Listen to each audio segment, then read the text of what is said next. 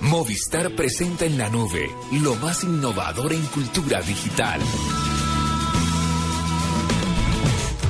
Pues en lo más innovador en cultura digital, pues tenemos cultura, periodismo y el mundo digital. Juan Fernando Giraldo es socio de GNI Latinoamérica, una compañía que realizó el Liderómetro. Es un estudio permanente y termómetro de opinión y en su tercer informe nos da datos sobre columnistas del país y relación con redes sociales, en este caso eh, Twitter. Juan Fernando, muy buenas noches, bienvenido a la nube en Blue Radio. Buenas noches. Muchas gracias por la invitación. Eh, Juan Fernando, ¿qué es este del eh, liderómetro? ¿A qué se dedican ustedes o este estudio qué significa? GNI Latinoamérica es una empresa que ha hecho análisis de opinión en medios de comunicación hace unos cinco años.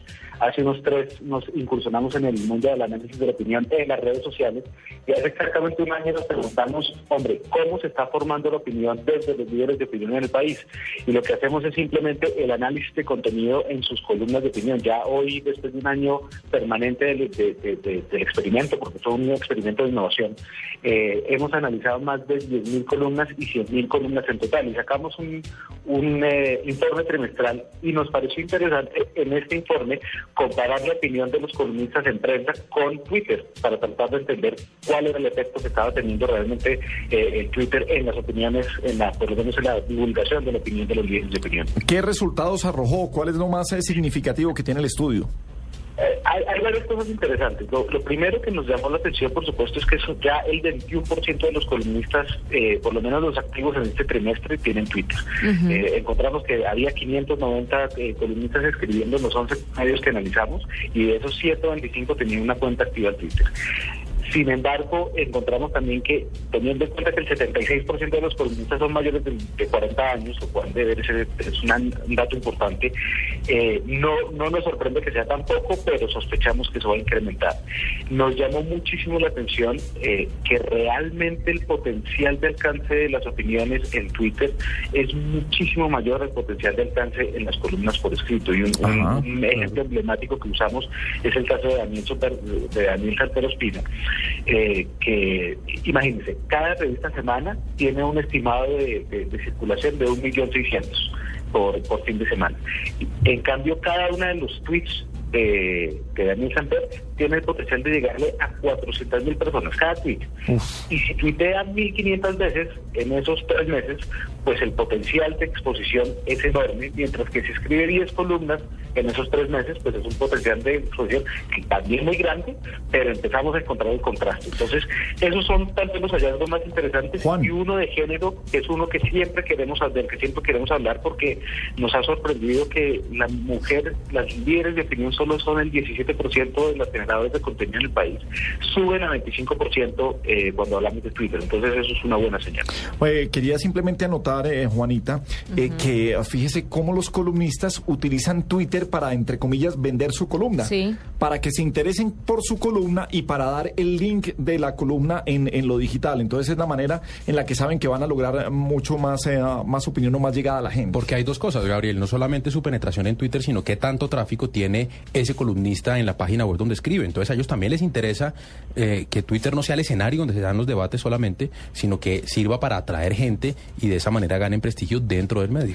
Eh, Juan, cuéntame, en, este orden de ideas, entonces, Daniel Samper sería el, el columnista más influyente de Twitter en este momento y también quisiera saber cuál es la mujer más influyente en este momento en la red social. Eh, efectivamente, Daniel Samper, eh, de lejos, de los colombianos, de lejos, eh, es el que más potencial de contacto tiene con, los lectores en Twitter y los, los en general los columnistas de semana están bien arriba en, el ranking. uno encuentra tanto a Daniel Samper como a Daniel Coronel, como a León Valencia presentes ahí en ese ranking.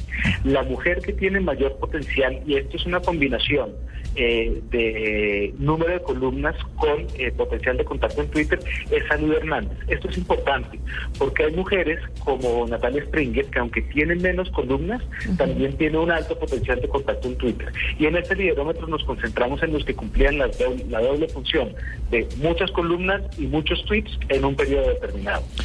No me digan ustedes si, si la persona, o no tiene nada que ver en el estudio que la persona eh, tenga otros trabajos, eh, que trabaje en radio, que trabaje en televisión, que tenga otros oficios, que digamos que eso aumenta el, el cloud, ese índice de influencia que se puede dar también por todas las apariciones que tienen en, eh, pues, en toda la red de, de, Internet, a través de, de, los portales, de los medios en los que trabajen, sino simplemente se, sentaba, se centraban en el estudio numérico de columnas frente a tweets y a la gente que le llegaban. Esa es una muy buena pregunta, porque cuando hicimos el primer ejercicio de cuáles eran los que tenían mayor potencial de contacto, nos salieron columnistas que escribían muy ocasionalmente. Ejemplo, Álvaro Uribe Vélez y ejemplo, Gustavo Petro. Entonces, nos, de alguna forma nos dañaba la idea de poder medir a los columnistas y por eso elegimos combinar columnas con tweets, alta actividad en columnas y alta eh, actividad twittera para poder hacer un análisis exclusivo de los columnistas. Pero sin duda, los que tienen mayor contacto a veces escriben solo una columna en un trimestre, como son estos dos ejemplos que mencioné hace un momento. Podemos, eh, eh, es muy sencillo de dejar, no sé, el punto en que si tienes muchos números, eh, gran número de seguidores, ya eres influyente y tus columnas son influyentes, o pasa con alguien, no sé si habrá un caso aislado en el que no tenga muchas redes sociales o no tenga, puede tener muchos seguidores, pero su índice de cloud, su índice de influencia no es muy grande, no hay mayor conversación y no logre la influencia que se debe tener o que se debería exponenciar a través de redes. A nosotros nos, llamó la atención el caso, el caso contrario. Y aquí en este, en este, por ejemplo, en este estudio lo quisimos combinar no solo los tweets, sino los retweets también, para tratar de ver cuál era el alcance directo y el alcance indirecto que tenían estos columnistas. Y había ejemplos, por eh, eh, hay un, hay un eh, columnista que se llama Miguel Gómez, que tiene solo 272 tweets, pero 3.800 tweets. Pasa algo muy similar con Alejo Vargas, que tiene, eh, le pasa el caso contrario, que tienen 2.000 tweets, tiene solo 653 retweets, pero los retweets son de gente con muchos seguidores. Para el potencial de, exposición. Entonces son, son casos, cada uno son casos aislados que generan eh, preguntas muy interesantes sobre el potencial de influencia. Eh, Juan Fernando, tengo entendido que este, bueno, este liderómetro está entregando ahora su tercer informe. ¿Los dos anteriores también estaban enfocados a los columnistas o ustedes en cada entrega hacen un estudio de diferentes personas como periodistas, columnistas, eh, gente de radio, gente de televisión, actores? ¿Cómo manejan este liderómetro?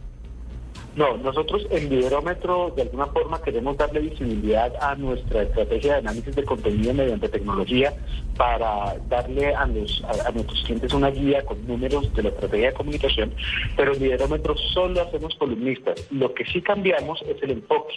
En el primer Liderómetro hicimos un barrido general porque no teníamos ni idea de cómo se comportaban los columnistas en el país y fue cuando encontramos que solo el 4% de los columnistas eran menores de 30 años y encontramos que solo el 17% del contenido estaba generado por mujeres.